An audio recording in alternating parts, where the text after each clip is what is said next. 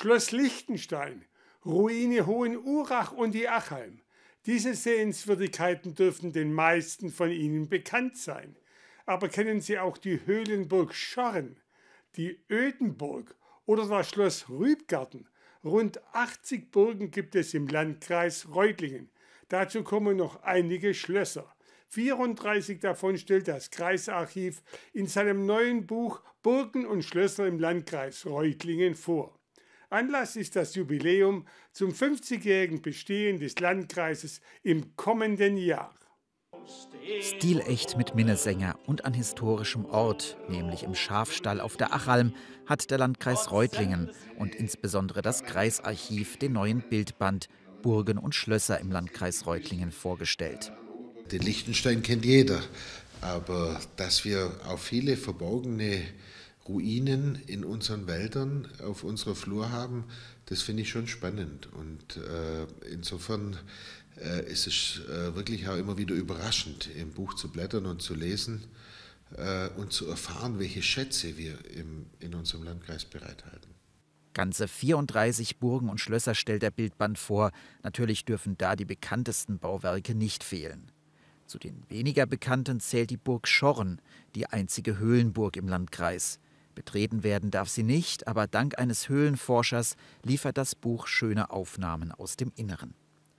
Und bei der öden Burg wurde ein moderner Wasserhochbehälter in das alte Gemäuer eingebaut.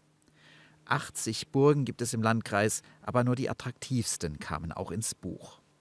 Wo habe ich aufragende Mauern? Wo sehe ich wirklich noch was von der Burgstelle? Wo bekomme ich eine Ahnung von der Macht und der Pracht, äh, die damals diese Burg ausgestrahlt hat? Und ähm, diese Burgen, wo man wirklich noch viel sieht, wo sich auch ein Ausflug hin lohnt, die haben wir in das Buch genommen. Das Buch ist das Ergebnis eines jahrelangen Dokumentationsprojekts des Kreisarchivs. Fotograf Horst Gut hatte mit Hilfe eines Kopters, besser bekannt unter dem Begriff Drohne, Luftaufnahmen gemacht. So entstand das Internetprojekt unsere-burgen.de. Das Projekt dokumentiert alle der Forschung bekannten Burgen in den Landkreisen Reutlingen und Esslingen. Unsere Burgen seien zwar nicht so gewaltig wie bayerische Burgen, so der Fotograf, aber sehr mystisch.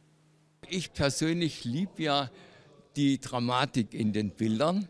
Und bei Hohen Hundersingen habe ich zum Beispiel abgewartet, bis ein Gewitter gekommen ist, habe fotografiert, war zwar klatschnass, aber ich habe die Fotos im Kasten gehabt, die ich gern hätte oder gehabt habe, die sehr dramatisch sind. Und so sieht die Burg im herannahenden Gewitter aus.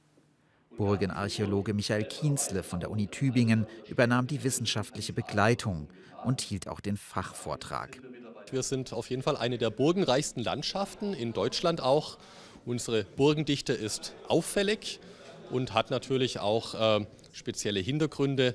Wir sind ein Land, wo, äh, oder ein, ein, Landkreis, wo viele Hochadlige saßen, die Grafen von Achalm, die Grafen von Urach, nebenan die Herren von Neufen.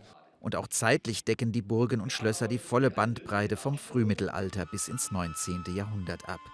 Der Band Burgen und Schlösser im Landkreis Reutlingen ist im Silberburg Verlag erschienen.